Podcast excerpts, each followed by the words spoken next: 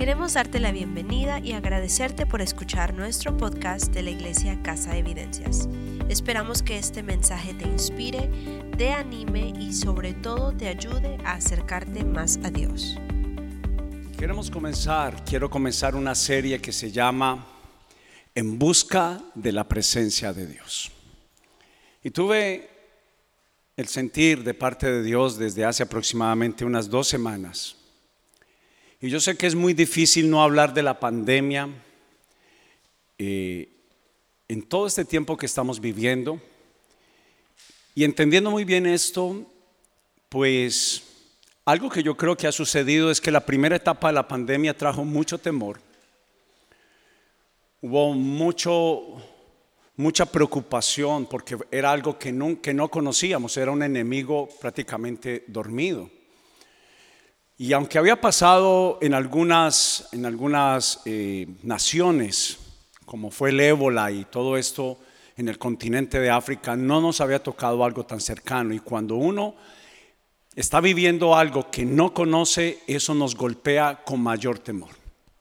Pero pasada la pandemia,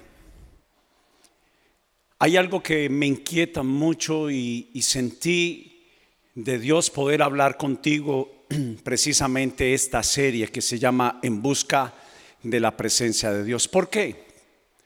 Porque precisamente mi sentir es que mientras que estábamos en una etapa de temor, pasamos a una etapa ya completamente de relajamiento.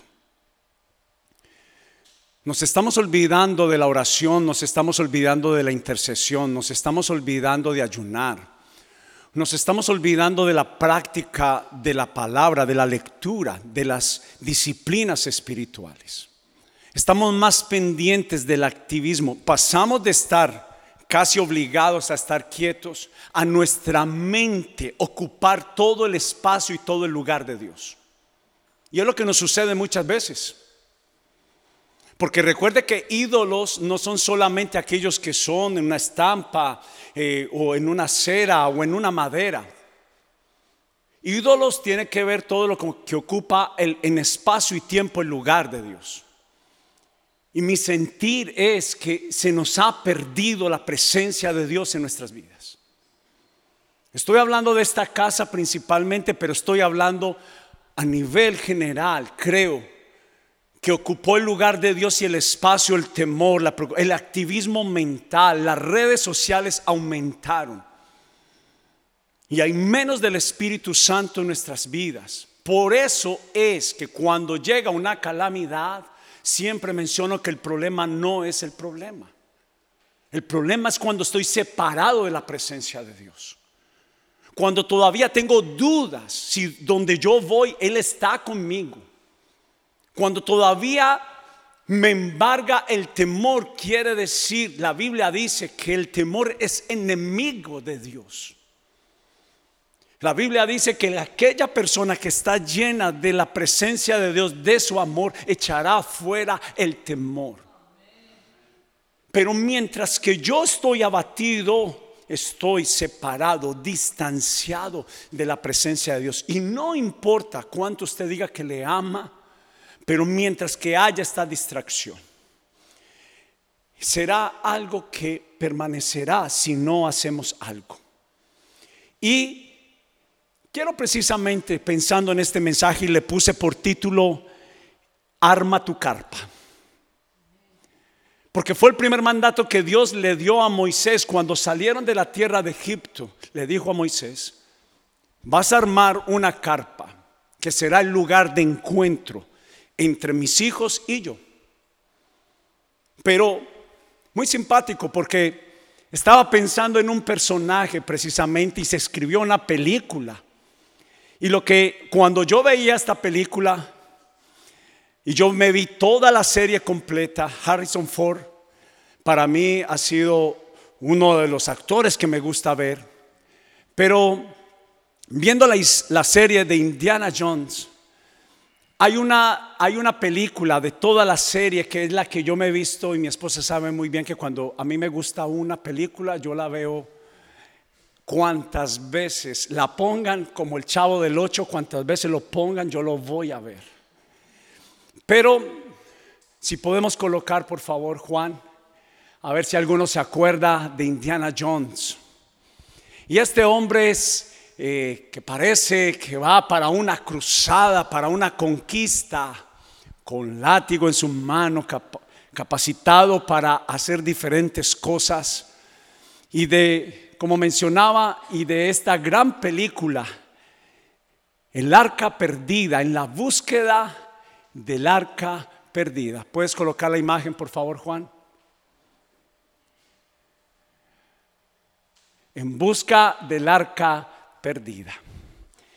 Pero cuando yo veía esta película, lo que ignoraba era que era el arca que habla la Biblia, donde habitaba la presencia de Dios. Yo cuando veía esta película desde niño, no sabía de qué arca estaba hablando Indiana Jones. Y es esta misma réplica que en un desfile, estoy que la paso, esta arca, el, el que actúa aquí de Indiana Jones, con un sacerdote bíblico judío, este es el prototipo del arca que Dios le dijo a Moisés que debía de construir. Y en esa arca, dice la Biblia, que estaban tres utensilios que son los de vital prioridad y existencia. Es de vital necesidad tener en nuestras vidas. Y dice que en el arca habitaba la vara de Aarón, que significa la autoridad, la voluntad y la dirección de Dios. Si nosotros hemos perdido la presencia de Dios, hemos perdido la vara. Hemos perdido la dirección, hemos actuado por lo que el mundo nos viene, no le hemos salido nosotros al mundo, a las circunstancias. Las circunstancias nos han venido a nosotros. Si a usted le ha pasado algo que a usted le viene el de repente, quiere decir que de una otra forma perdió la autoridad y la dirección de Dios, perdió el arca. Número dos, dice que también estaba el maná, que simboliza la provisión el favor de Dios, el respaldo de Dios. Si a usted le ha faltado provisión, quiere decir que de una u otra forma el arca se perdió en su vida. Y número tres, también dice que estaban las tablas del pacto, las tablas de la ley, que simbolizan la palabra de Dios, lo sabemos muy bien, pero para mí es precisamente lo que necesitaba Indiana Jones, es el mapa para poder llegar a la presencia de Dios y contar con todo su favor y con todo su bien. Y lo que quiero hablar es que la presencia de Dios usted la pueda valorar como un tesoro escondido de mucho valor. Le puedo asegurar que alguien que tiene la presencia de Dios conquistará lo que por años le había sido imposible. Pero la presencia de Dios y, le agradezco al Espíritu Santo porque fue como la adoración hoy fue para mí desde lo que hace muchos días no habíamos sentido. Pero más allá de tener solo una experiencia es poder tener a Dios. Y armar la carpa y tener el arca de la presencia de Dios Podemos decir lo que es aquello con lo cual nosotros no podemos subsistir espiritualmente. Usted no puede vivir sin la vara, sin el maná y sin las tablas del pacto. No podemos subsistir sin ello. No pretenda, no sea imprudente. Usted no pretenda ser alguien que tenga el respaldo de Dios simplemente por decir que cree en Él. Usted necesita recuperar lo perdido de Dios en su vida. Y es por eso que estoy acá para decirte que Dios quiere volverte a dar dirección, quiere volverte a dar la provisión abundante, pero también quiere darte el mapa para que te encuentres con Él. Yo creo que en esta pandemia, como hablamos la serie pasada, es la depuración de hijos y hijas para saber dónde está colocado el corazón delante de Dios. ¿Quién es primero? Si Dios todo lo que nos está aconteciendo, porque le hemos dado más atención y más poder de lo que merece esta pandemia.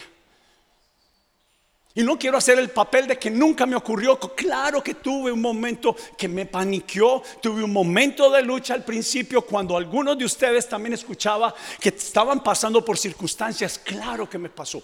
No me malinterprete. Y el problema no es tener ese susto, tener ese momento difícil. El problema es que te quedes atrapado. Ese es el problema. Y por eso la Biblia nos llamó y, la Biblia dice que Jesús se le aparece a Pedro y qué conversación. Pedro, hola, sabes, Satanás te ha pedido para zarandearte. Gracias Señor, qué buena noticia la que me tenías.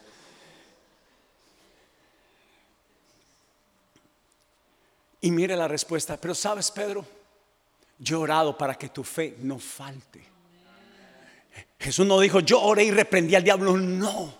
¿Sabes por qué? Porque es el escenario que Dios quiere que vivamos para que podamos vencer. ¿Cómo vamos a poder testificar de Dios, cantar de la gloria de Dios, avanzar en nuestros planes y propósitos si no pasamos también por medio del desierto? A veces es bueno pasar por el desierto, ¿sabe? Jesús mismo pasó su propio desierto. Pero Jesús se aseguró de una cosa. ¿Sabe de qué se aseguró Jesús? Que el Espíritu Santo viniera con él. Es más, el desierto que estuvo Jesús es diferente al, suyo y al mío. El suyo y el mío nos metemos solitos. ¿Por qué? Porque le decimos a Dios, Dios, estoy de vacaciones. Ok, nos vemos en septiembre. Aleluya. Oro luego. Pido tu dirección luego y volvemos en septiembre, volvemos el domingo. Y es lo que Dios quiere que nosotros quitemos. Ahora bien, ¿qué se perdió? Cuando hablamos de que se perdió la presencia de Dios, se perdió la relación con Él. Perdóneme, no ejercemos religión, ejercemos relación. La gente está cansada de religión. La gente está de personas que solamente dicen aleluya. La gente quiere vida. La gente quiere verdaderas vivencias y eso solamente procede de encontrarme con Jesús, con la presencia del Espíritu Santo, con el cual Él habla y yo le hablo a Él. También se ha perdido el primer amor. Aquella frase famosa de Apocalipsis 2, cuando Jesús le dijo a esta iglesia, tengo una cosa contra ti, has sido bueno, has hecho buenas obras, has sido fiel, pero tengo una cosa contra ti, has perdido tu primer amor. ¿Y sabe que ha cubierto más la tierra? Y a los cristianos, que hay más queja avanza que alabanza. Hay más quejas, hay más renegar y menos de gratitud y adoración. Es tiempo de volver al arca, de armar nuestra carpa. También se perdió la comunicación, perdóname. Pero estoy haciendo un llamado de atención porque esto es lo que está pasando. Mientras que hubo la pandemia, estuvimos orando, clamando, pidiendo. Pero Dios tiene que dejar ya de ser el bombero principal de nuestras vidas. Por favor. Jesús tiene que ser alguien con el cual le hablamos sin indiferencia y sin condiciones, porque a veces condicionamos nuestra relación. Si me queda tiempo, si puedo, si estoy descansado, si me despierto temprano, voy a hablar contigo. Condiciones. Pero también se perdió la oración y la adoración. Déjeme hablar de esto último, porque usted puede orar en cinco minutos y está bien conmigo. Yo no le vengo a hablar de cantidad, yo le vengo a hablar de calidad. La calidad traerá la cantidad. Pero es muy importante que nosotros podamos entender que adoración es ponerlo a Él primero.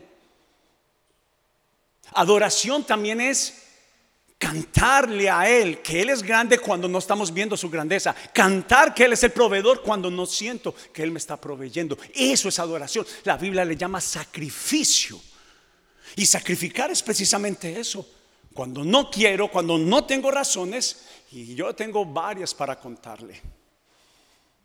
Yo sé que es eso.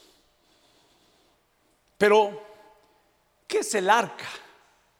Se le llamó el arca del pacto o de la alianza. Y era que Adán y Eva, cuando desobedecieron a Dios, se rompió la relación, se rompió, se olvidó el arca. Fueron separados de la presencia de Dios. Y eso lo sabemos muy bien. Pero Moisés no fue solamente llamado para libertar al pueblo cautivo.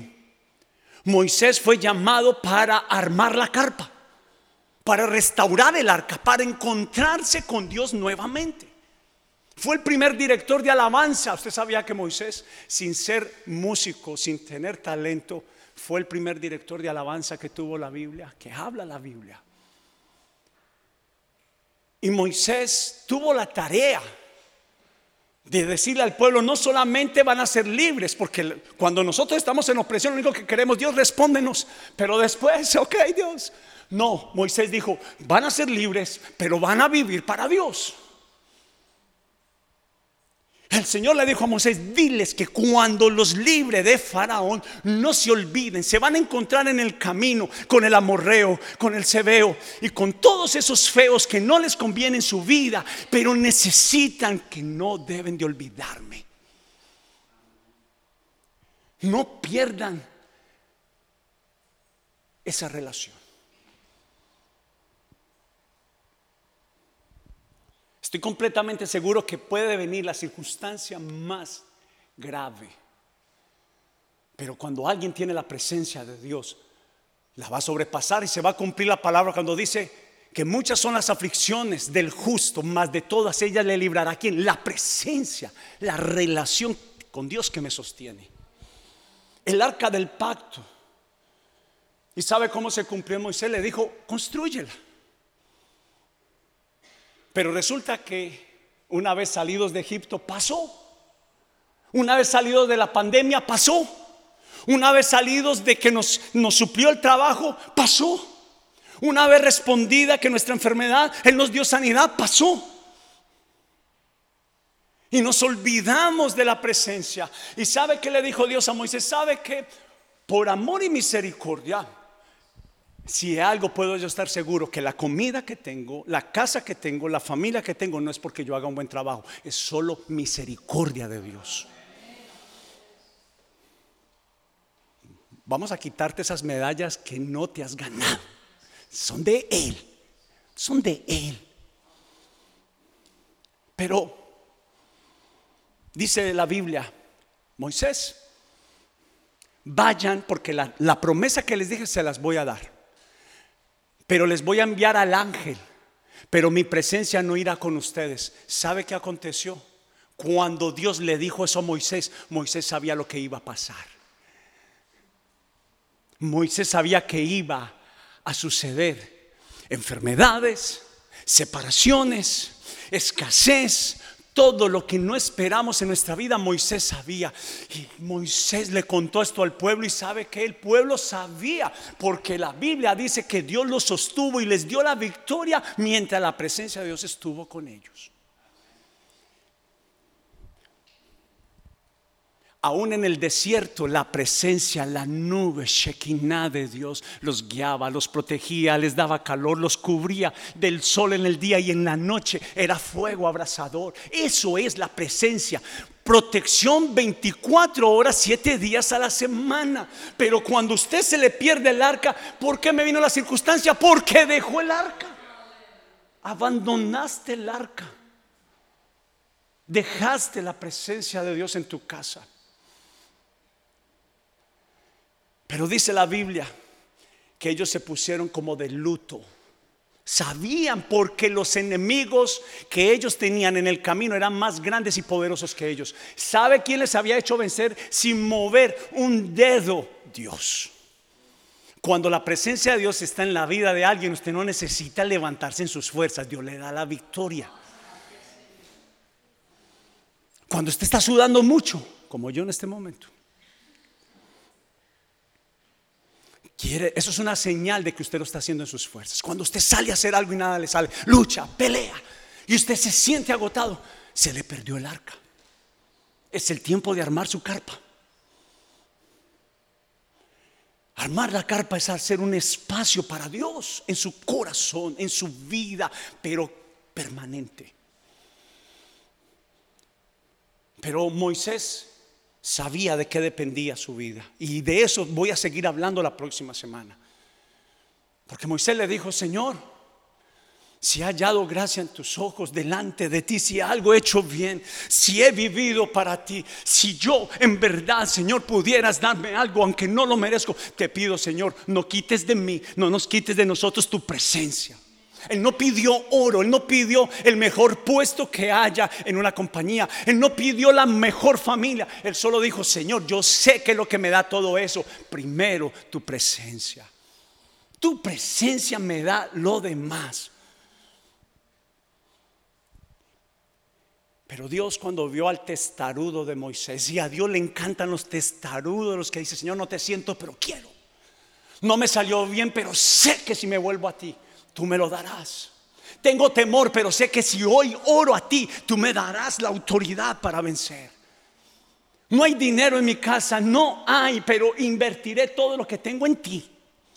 Entonces, la Biblia dice que Dios se plació de Moisés y le dijo, sabe que Moisés, mi presencia irá contigo y te daré descanso. Tremendo que Dios le haya prometido a Moisés lo que el mundo más pide. La petición número uno. Y eso no me lo contó un ángel. Las encuestas dicen que lo que más piden las personas es paz. Inclusive por encima del dinero. Y tremendo, porque es que la paz representa un mundo, no es solo uno. Representa esa quietud, pero que te hace sentir, porque hay quietud pasiva, pero esa quietud que te hace sentir seguro, que te hace sentir que Dios está contigo, que es un gigante el que te guarda, el que te protege, que Dios es más seguro que nuestro mejor jefe es mejor que el Chase, que West Fargo. Porque Jesús dijo, pongan primeramente en su vida el reino de Dios y lo demás, ponga primeramente, arme la carpa. Pero ok, Dios la voy a armar, pero que no me vean. A veces somos agentes 007, que nadie sepa. No, la adoración y la oración que yo hago nadie la tiene que ver, está bien. Allá usted si la hace pública en secreto, pero hágalo, hágalo. Y quiero simplemente darte un ejemplo claro.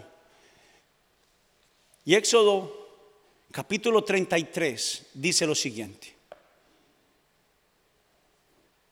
En el versículo 7 dice, Moisés tenía la costumbre de armar la carpa de reunión era un estilo de vida. Señor, nos vemos el domingo, ¿ok?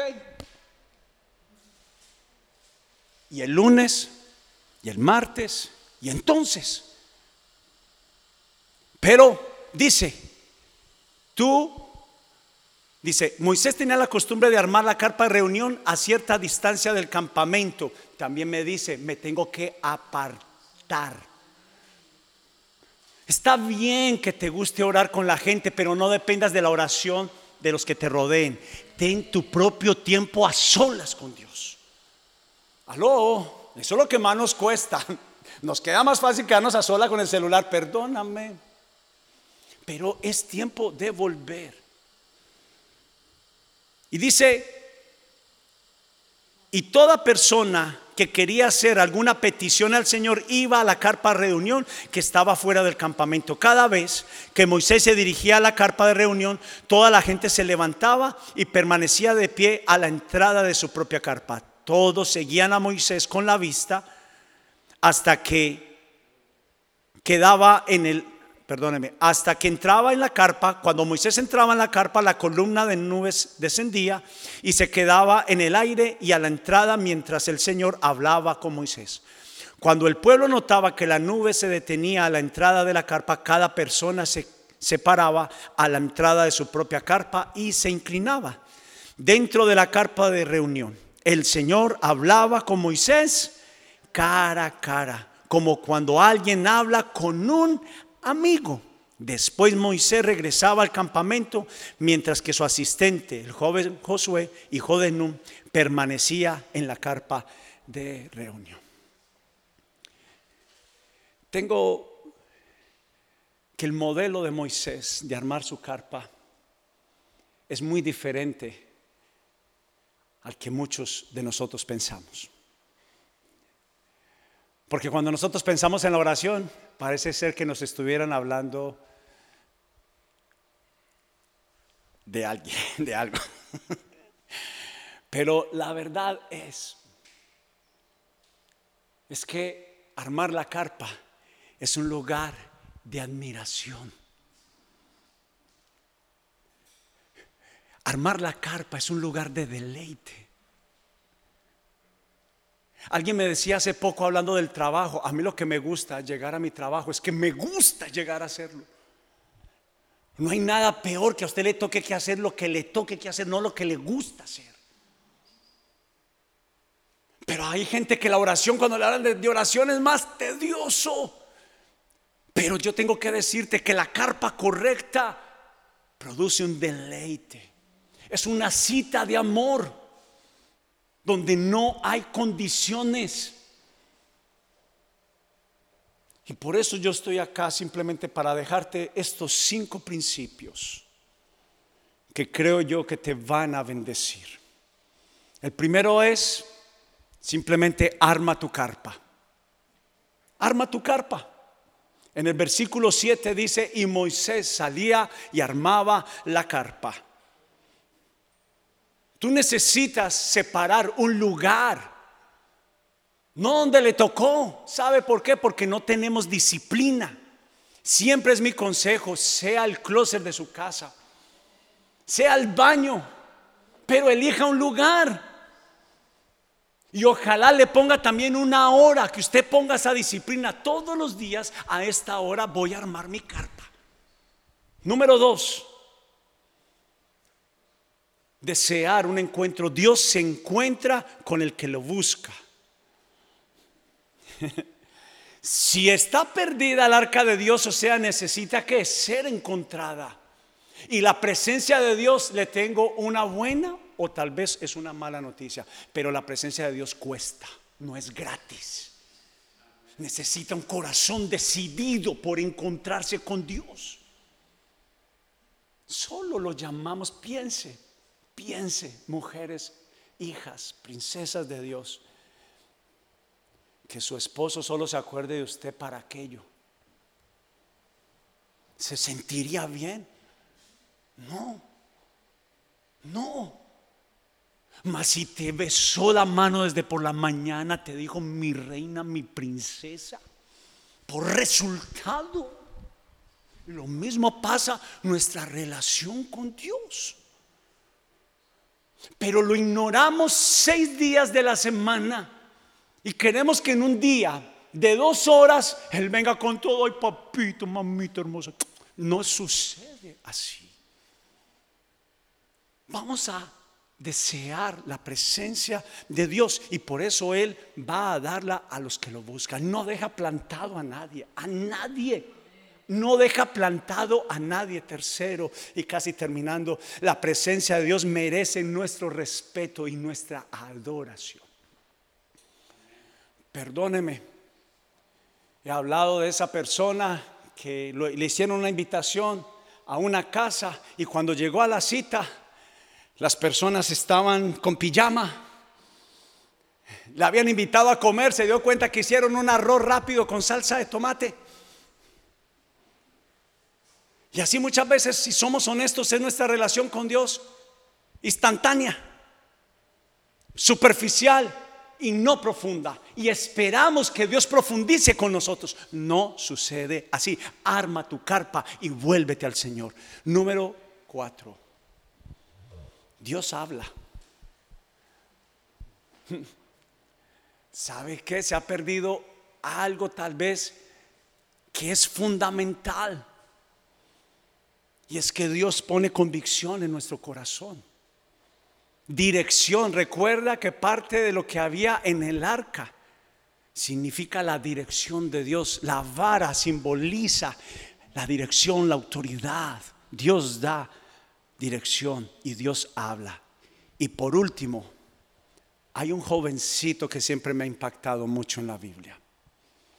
En la versión Reina Valera dice que Josué amaba la presencia de Dios. Ahí finalizando, estoy leyendo la NTV, dice, y Josué, hijo de Nun, permanecía en la presencia, en la carpa de reunión. Pero la Reina Valera dice que él no se separaba de la presencia de Dios.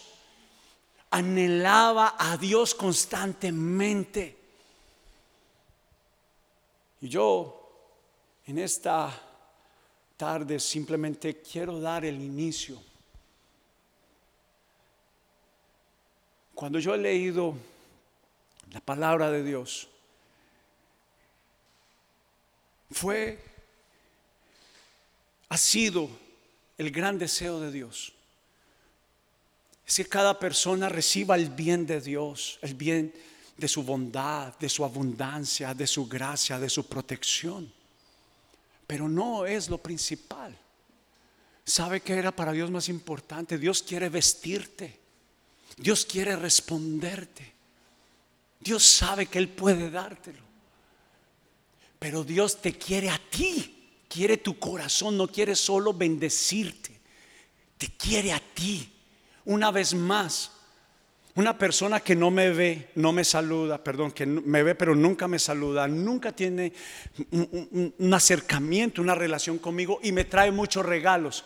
Tal vez usted recibirá el primero, pero luego usted le satisface solo recibir regalos. No, usted le satisface qué? El corazón.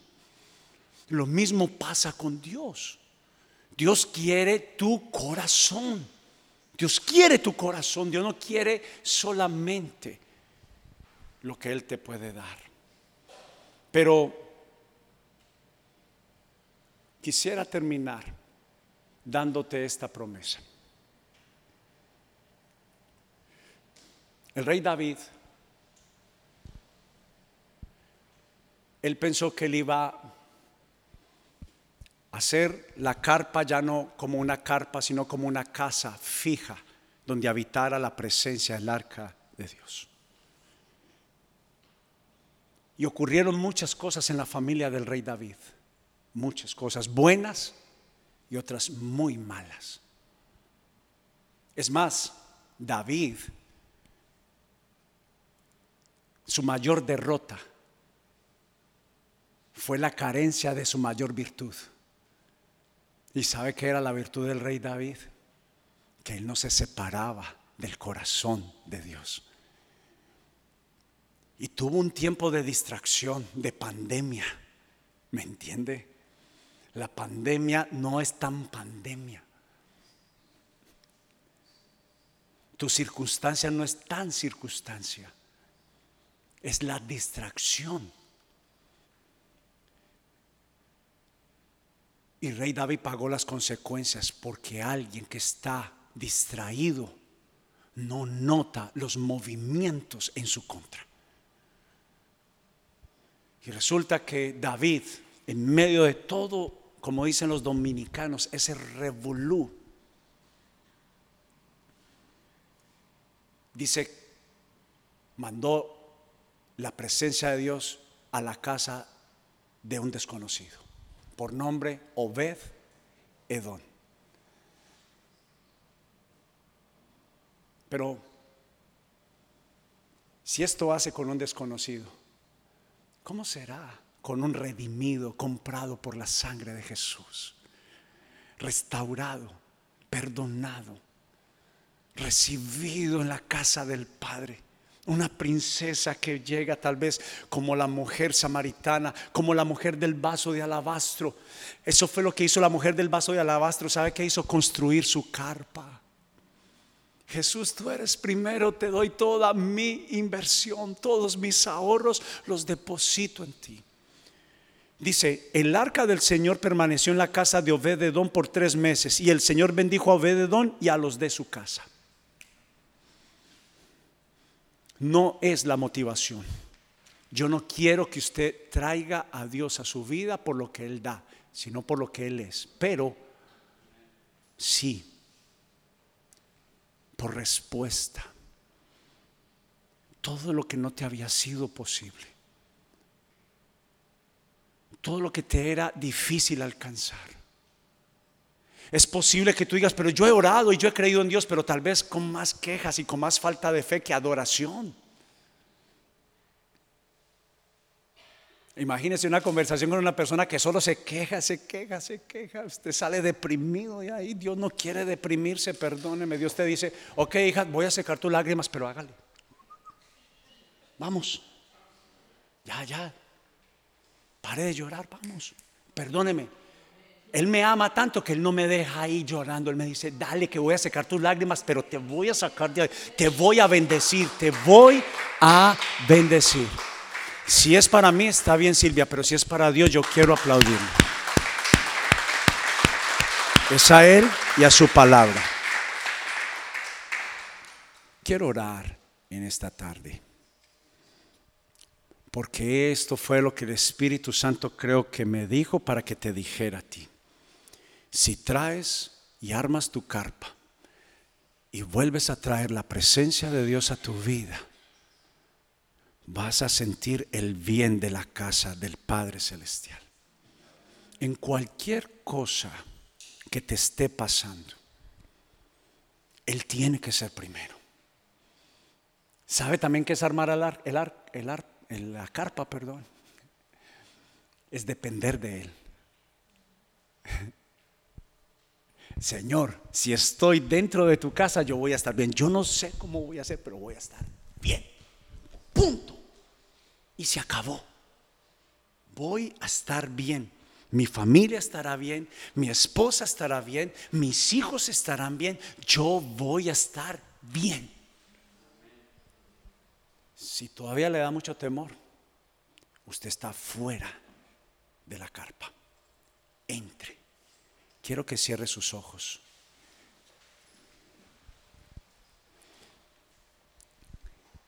Espíritu Santo, gracias. Estás trabajando en nuestras vidas. Yo quiero pedirte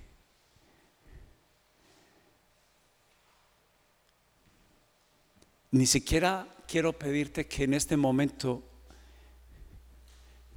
pretendas alcanzarlo todo aquí en un instante. No, porque iría contrario a este mensaje.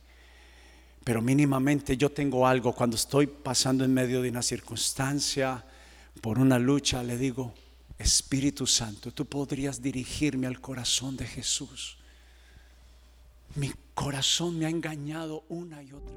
Una vez más, muchas gracias por visitar nuestro podcast. Nuestro deseo en Casa Evidencias es amar a Dios y a las personas influenciando la comunidad.